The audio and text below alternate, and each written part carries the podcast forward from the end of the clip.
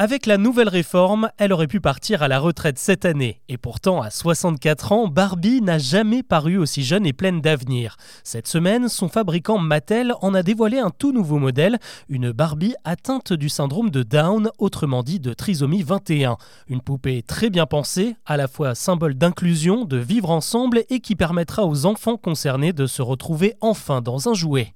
D'un point de vue marketing, cette nouvelle version de Barbie vient s'inscrire dans un contexte de renouveau pour Mattel. En 2015, après des décennies de règne sur le marché, la marque était au fond du gouffre avec des ventes en chute libre face à la concurrence acharnée de Lego et de Hasbro. Trop classique, trop répétitive, Barbie et sa taille de guêpe n'étaient plus dans le coup.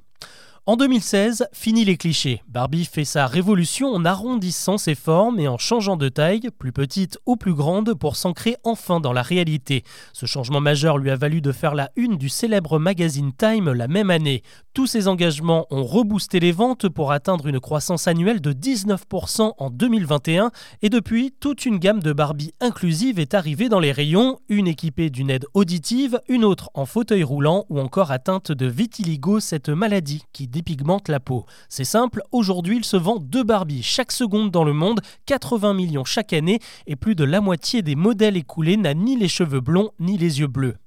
En réalité, quand on regarde les six décennies qui ont fait l'empire Barbie, on se rend compte que la poupée a toujours été en phase avec l'actu et même un peu en avance sur son temps. En 1965, la blonde avait déjà sa combinaison pour aller sur la Lune 4 ans avant Neil Armstrong et 30 ans avant la première astronaute américaine. En 68, sortait la première Barbie à la peau noire en pleine lutte pour les droits civiques.